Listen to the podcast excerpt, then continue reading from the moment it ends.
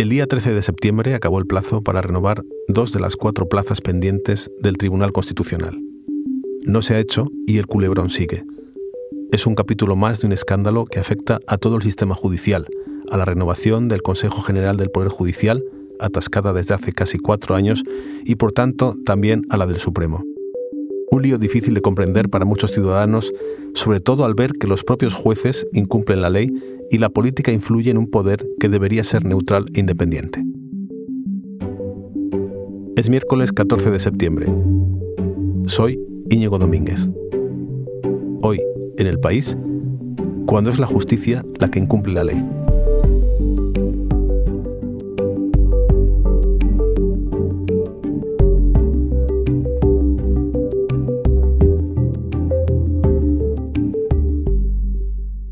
Hola José María, ¿cómo estás? Hola, ¿qué tal? Muy bien, ¿y tú?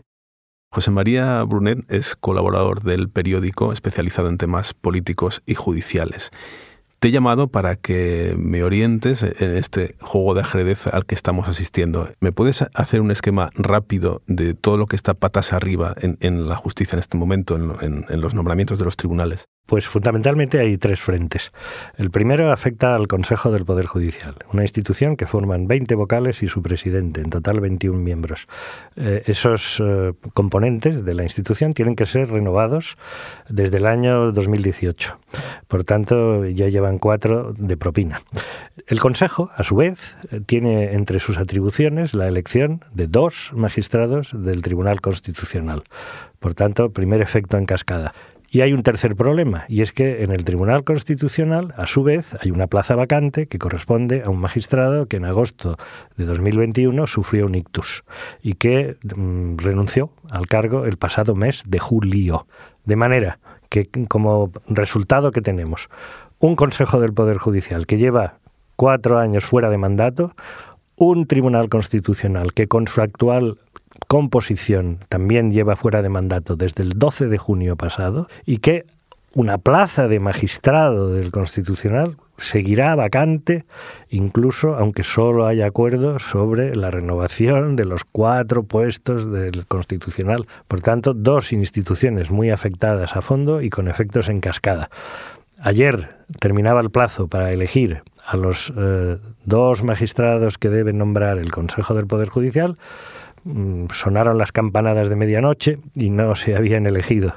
Por tanto, no se ha cumplido el plazo legal y tampoco podemos asegurar cuándo se cumplirá. Bueno, entonces hoy es 14 de septiembre, se ha pasado ya el plazo para renovar esas dos plazas y bueno, pues han decidido saltarse la ley, ¿no? En el caso del Constitucional, evidentemente ha habido un problema de este tipo. Había un plazo estricto que terminaba eh, ayer, día 13 de septiembre, y no se ha cumplido el mandato legal de que se nombrara dos magistrados del Constitucional. De nuevo es el choque entre conservadores y progresistas lo que explica esta situación. Para la parte progresista del Consejo del Poder Judicial había que haber actuado con la rapidez que imponía la ley que era una rapidez relativa porque han tenido tres meses en el Poder Judicial para decidir. Y eh, se llega pues, a esta situación que los conservadores justifican en el sentido de que mm, es mejor hacer las cosas bien que hacerlas deprisa. Ellos explican que para hacerlas bien hay que hacer una selección de candidatos y que no tienen claro cuántas personas, cuántos magistrados del Supremo querrían optar a una plaza en el Constitucional y que tienen que elaborar su propia lista de candidatos. Es evidente que se lo toman con calma. Y, en fin, para personas del ámbito mm, progresista no es que sea evidente que se lo toman con calma, sino que se están produciendo maniobras dilatorias simplemente.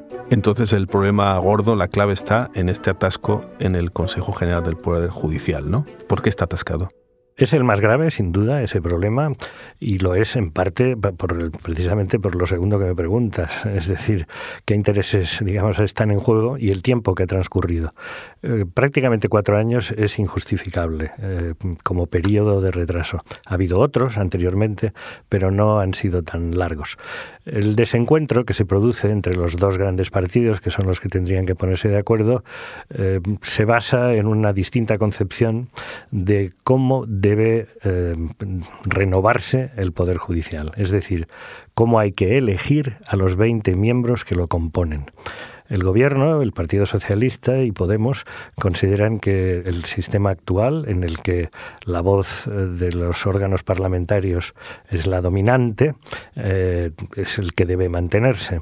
El Partido Popular, en cambio, considera curiosamente, y digo curiosamente porque mientras ha estado en el gobierno no ha puesto especial interés y ha tenido ocasión en que cambiaran las cosas, considera ahora que hay que devolver un mayor protagonismo a los propios jueces y que por tanto deberían ser estos los que nombraran a los miembros del Consejo del Poder Judicial. Por tanto, la discrepancia está entre si tiene que haber un mayor peso de la política o un mayor peso del corporativismo, entendiendo naturalmente pues jueces y magistrados. Has hablado de estas etiquetas de jueces progresistas y conservadores, ¿no? Pero yo creo que, el ciudadano cuando oye hablar de esto dice, bueno, pero los jueces no, no tienen que ser imparciales y además se transmite esa sensación de que son los partidos los que eligen a, dedo a los jueces, ¿no? Bueno, yo creo que los partidos eh, han incurrido en el error eh, de elegir en las últimas ocasiones a personas eh, que su rasgo característico sea el de la afinidad, el de la proximidad. Eso ha llevado incluso a que en diversos asuntos se haya recusado a magistrados. Es decir, que las personas o partidos afectados por un determinado litigio han acudido al tribunal diciéndole usted no me da garantías de imparcialidad. El Tribunal Constitucional, digamos que ha buscado una solución por la vía de decir que es natural que los jueces tengan ideología y que su respeto a la ley no viene condicionado por ser afín a tal o cuales ideas y que incluso ha justificado en, alguna resolución reciente que se opte por los jueces afines, considerándolo muy natural. Claro, mm, con este, esta forma de actuar se corre el riesgo, efectivamente, de que la opinión pública perciba una politización extrema de la justicia. José María, en la confusión y el ruido que hay en torno a todo esto, el PP y el PSOE se acusan mutuamente de, que la culpa es suya, ¿no? Pero ¿cómo están las cosas realmente? ¿Qué responsabilidad tiene cada uno? Yo creo que, a ver, el, PP tiene una alta cuota de responsabilidad porque hubiera podido acceder a abrir negociaciones y se ha venido negando ya desde la etapa de Pablo Casado y ahora con Feijóo había otras expectativas, pero se mantiene, pues, por lo tanto, los mecanismos de respuesta negativa y siempre basándose en que la justicia está politizada, cuando el PP, cuando ha tenido que proponer candidatos, los ha propuesto claramente afines, de manera que es un argumento que le ha servido para mm, ralentizar hasta el punto de imposibilitar el proceso, pero que yo creo que, mm, en fin, fija en, torno a sus siglas una responsabilidad predominante. Eh, el gobierno yo creo que ha tratado de bandear la situación y que ha hecho distintas iniciativas, entre, entre ellas la de bloquear los nombramientos inicialmente o sea, impedir que el Consejo del Poder Judicial siguiera nombrando magistrados para evitar que fueran de un sesgo político determinado, pero eso con el tiempo se le ha vuelto en contra, porque no ha resuelto el problema. Todo esto que decimos parece un poco abstracto, juegos de poder, pero en realidad eh, imagino que afecta a los ciudadanos, ¿no? ¿Me puedes poner algunos ejemplos de, cómo todo este colapso del, del mecanismo acaba afectando a la vida diaria de quien tiene que ver con la justicia? A ver, sobre todo los efectos son a partir de la actividad del propio Tribunal Supremo. Como es la eh, instancia superior, la máxima instancia en todos los órdenes eh, jurisdiccionales, pues mm, no se percibe en la calle, digamos, unos efectos inmediatos, pero existen. Eh, el Supremo tiene cinco salas, ¿no? civil, penal, contencioso administrativa, ¿no? sociolaboral y militar. en todas ellas hay dificultades, más o menos graves.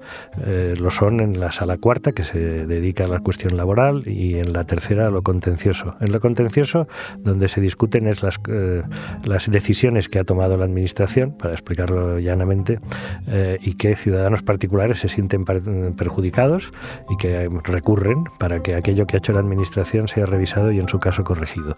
Ahí se juegan cientos de millones de euros al año, eh, porque hablamos de decisiones que pueden afectar a la banca, recordarán los oyentes el pleito sobre las hipotecas o el sector eléctrico, y en el ámbito laboral pues toda la legislación social, ha habido una reforma laboral, eh, en fin, las personas que nos puedan estar escuchando probablemente en su día a día no, notan los efectos, pero si están afectados por algún pleito que tenga que ver con este tipo de cuestiones o por incluso por una eh, situación personal, que, ¿no? de un despido, por ejemplo, ¿no? o de alguien que piense que su hipoteca ha constituido punto menos que una estafa, pues claro que están concernidos por esta situación uno de los problemas que siempre se critica de la justicia española con razón son los tiempos, los retrasos, ¿no? la falta de celeridad.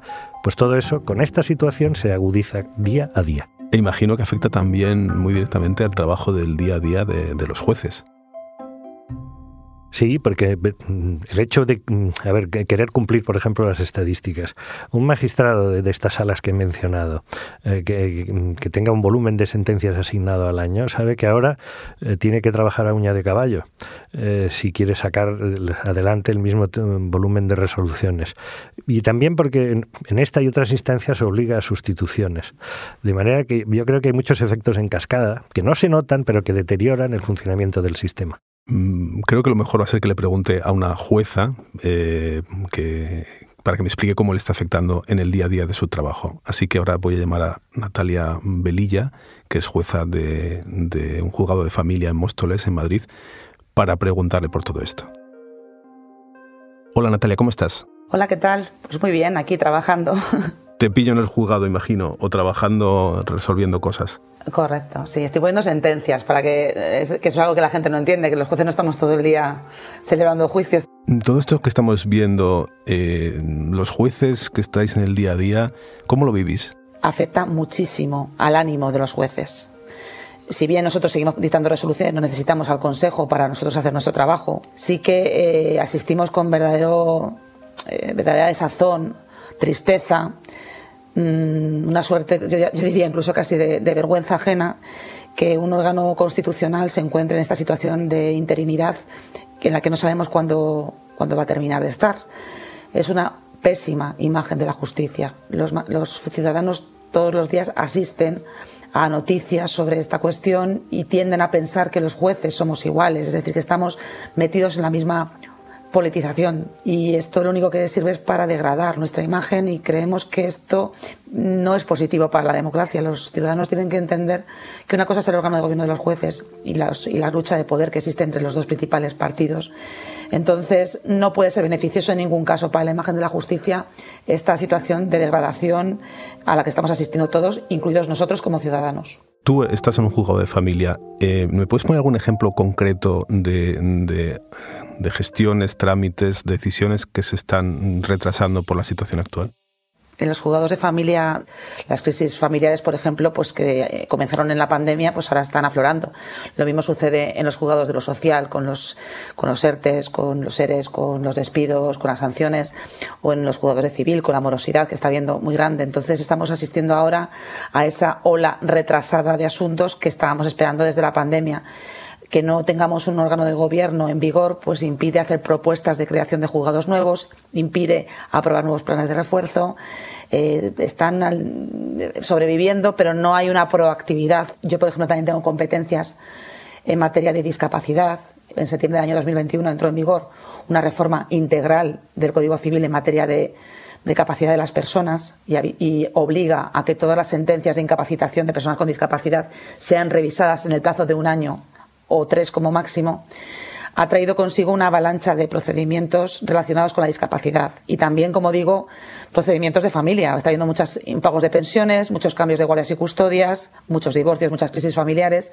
En la medida en la que esto eh, está cargando de trabajo a, órganos judiciales con competencias en estas materias y no existe una propuesta de ampliación de digamos, de la plantilla de jueces o de, o de, o de los apoyos a los jueces, aunque muchas de estas cuestiones son competencias de las comunidades autónomas, hay otras que no. Los planes de refuerzo dependen del Ministerio de Justicia y son propuestos por el Consejo General del Poder Judicial.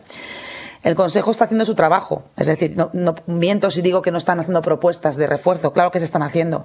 Lo que pasa es que, eh, digamos que no existe esa proactividad que ha existido cuando un órgano de gobierno está en plenitud de funciones Entonces, eh, no es que se note en el día a día de ahora mismo noto que no se renueva el Consejo, sino que esto es una, mm, digamos, eh, una, un chiribiri que va mojando, que va calando hasta que llega un momento en el que esto se inunde. Eh, esta situación de interinidad acabará trayendo consecuencias, las está trayendo ya, a medio plazo. Entiendo que es como cuando va a haber un cambio de gobierno porque hay elecciones, que la administración se para un poco de forma provisional hasta saber qué va a pasar.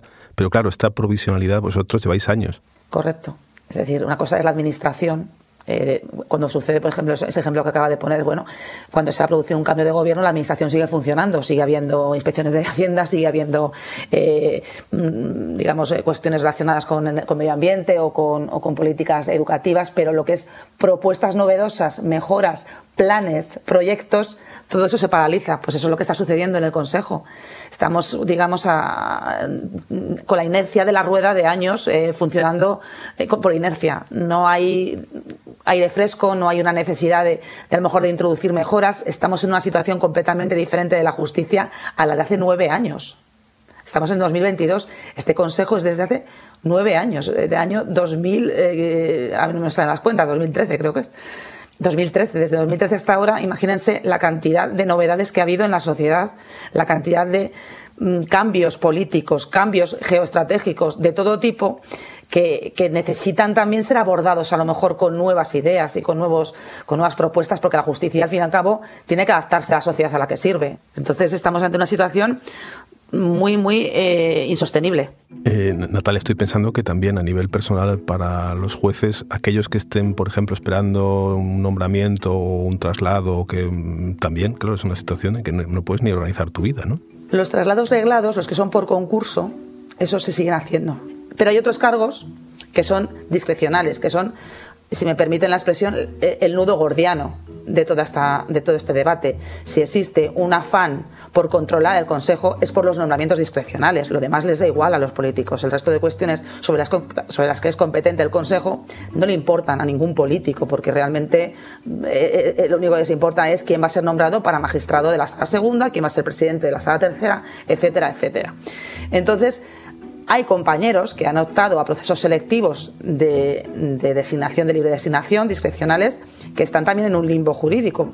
Entonces esas personas también tienen unas legítimas expectativas que a lo mejor eran unas hace año y medio cuando lo pidieron, pero a lo mejor no son las mismas dentro de un año. ¿Cómo debería ser? ¿De quién es la culpa? ¿Qué solución puede tener para que funcione realmente la justicia? Como es el dicho ese de uno y otro entre todos se murió. Es decir, no puedes decir que sea de una persona, de un grupo parlamentario. Yo creo que, que no funcione correctamente la justicia se debe a muchos aspectos. Pero el, el, principal problema es que ningún gobierno se ha tomado en serio la justicia. Ningún gobierno ha querido acometer una reforma integral de la justicia. La justicia que tenemos no difiere mucho de la que existía cuando se dictó la Constitución en cuanto a organización. Tenemos una justicia cara, y arcaica. Si a esto lo unimos que eh, la renovación del órgano de gobierno de los jueces, del Consejo General del Poder Judicial, eh, se ha paralizado y esto va a seguir pasando, porque esto sucede ahora, pero si se renovase puede volver a pasar. Es evidente que eh, hemos visto todos las orejas al lobo y el lobo se nos va a comer. Es decir, esto ya es algo que o se reforma o se modifica o se prevé de otra manera o esto volverá a suceder. ¿Y en tu opinión cómo se puede solucionar esto? La propuesta que hacemos los jueces es que se cumpla que 12 de los 20 vocales sean elegidos por, los jueces de manera eh, por sufragio universal directo y 8 por el Congreso y por el Senado, que es algo que también se hace en otros países. Eh, para quienes tienen prevención respecto de este método, eh, yo solamente les digo que mm, peor de lo que estamos ahora no podemos estar. Yo creo que mm, somos de los pocos colectivos profesionales que no tenemos nada que ver ni nada que decir en nuestro órgano de gobierno. Por tanto, yo creo que es imprescindible que se acometa una reforma de la ley en los términos propuestos por Europa y en los términos que también se establecen en la propia Constitución, que tiene cabida esta propuesta que hacemos. Bueno, Natalia, muchas gracias por explicarme todo y te dejo seguir trabajando. Pues nada, gracias a ti. Bueno, José María, como hemos oído, eh, los ciudadanos están preocupados, los jueces también, Europa está preocupada y todo esto eh, coincide en un momento en que hay grandes asuntos sobre la mesa que hay que decidir en el Tribunal Constitucional, ¿no? Sí, eso es lo más llamativo, quizá. Y lo que cuando me preguntaba sobre las consecuencias, los ciudadanos pues lo captarán inmediatamente. Hay sentencias como la del aborto está pendiente, y está pendiente desde hace 12 años. Junto a ello, eh, la ley de eutanasia, por ejemplo, que ya se está aplicando, la ley CELA, todo eso está ahí, en la nube, podríamos decir, pendiente. Eh, en estas decisiones está claro que pesa mucho la, ideología o la tendencia conservadora progresista de los jueces, ¿no? Y, y, de ahí que haya tanto interés en colocar las piezas en el Tribunal Constitucional. Sí, es evidente. A ver, el Tribunal Constitucional es un tribunal político eh, y no porque sea partidista, sino porque resuelve cuestiones que tienen que ver con la esfera de los derechos fundamentales de las personas. Y claro, sobre libertad de expresión, por ejemplo, no opina lo mismo un conservador que un progresista. Y, de hecho, ya lo veis, cuando hay un gobierno de un color, pues se hacen leyes como la ley Mordaza. En cambio, cuando hay un gobierno progresista, pues eh, determinados fenómenos que tienen que ver con los derechos fundamentales se regulan de otra manera eh, el matrimonio homosexual, por ejemplo, que ya es una cuestión resuelta, pero que también fue objeto de debate en su día y que dirimió el Tribunal Constitucional. Eh, la sentencia fue política, pues eh, lo que fue es la respuesta de un tribunal que tiene naturaleza política a la regulación de un derecho. ¿Todo este sistema funciona así con alguna deficiencia o con algún atasco como estamos viendo? Porque hay algún error de diseño en la raíz. O sea, ¿hay un sistema mejor? Eh, si el órgano de gobierno de los jueces tiene que controlar no las sentencias, pero sí el buen funcionamiento de la justicia, según sea el color que lo domine, tendrá unas prioridades u otras. Por tanto, la polémica siempre existirá. No hay una fórmula perfecta. Lo que pasa es que aquí hemos visto, en el caso del Constitucional, me cambio ahora de institución en la respuesta, como la última renovación precisamente fue muy polémica por los perfiles de los magistrados elegidos la polémica fue muy fuerte en el Congreso respecto de los propuestos por el PP, buscaba la afinidad como criterio máximo, cuando en realidad lo que el sistema quiere y lo que la Constitución pide es que los nombramientos atiendan al prestigio y a la trayectoria profesional. A corto plazo, mm, en España, ¿cuánto va a seguir esta situación? ¿No se va a arreglar de hoy para mañana? Pues, a ver, los más pesimistas, entre los que ya empiezo a encontrarme, eh, piensan que no se cambiará nada en el Consejo del Poder Judicial hasta que no haya nuevas elecciones.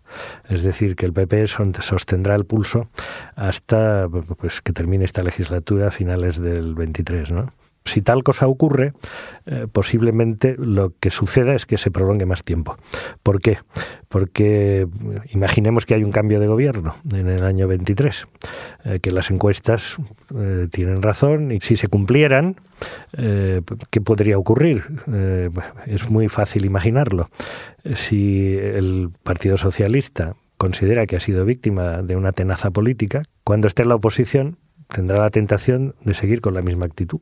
De manera que las perspectivas para nuestro sistema, si no hay un cambio de actitud, singularmente ahora del Partido Popular, que es el que tiene la llave de facilitar los acuerdos, pues me temo que la crisis de la justicia se agravará y se prolongará incluso más allá de la actual legislatura. Y eh, en Europa, que estarán mirando todo esto con, con estupor, ¿nos pueden dar un toque? ¿Puede haber alguna repercusión? Preocupa, en Europa preocupa y no ya solo preocupación, sino perplejidad eh, por el hecho de que la justicia española esté pues, en esta situación de conflicto. Pero la cuestión no pasa de, que desde Europa se trate de eh, auspiciar el acuerdo y de intervenir para acercar a las partes sin que medie eh, pues, una posibilidad de que España sufra sanciones por esta cuestión. Bueno, pues esperemos que esta situación no se perpetúe eternamente y, y haya una solución, porque lo cierto es que cómo confiar en las instituciones cuando ellas no se respetan a sí mismas. ¿no? Efectivamente, hará falta un ejercicio de responsabilidad de nuestra clase política. Muchas gracias, José María. Gracias a ti, Íñigo.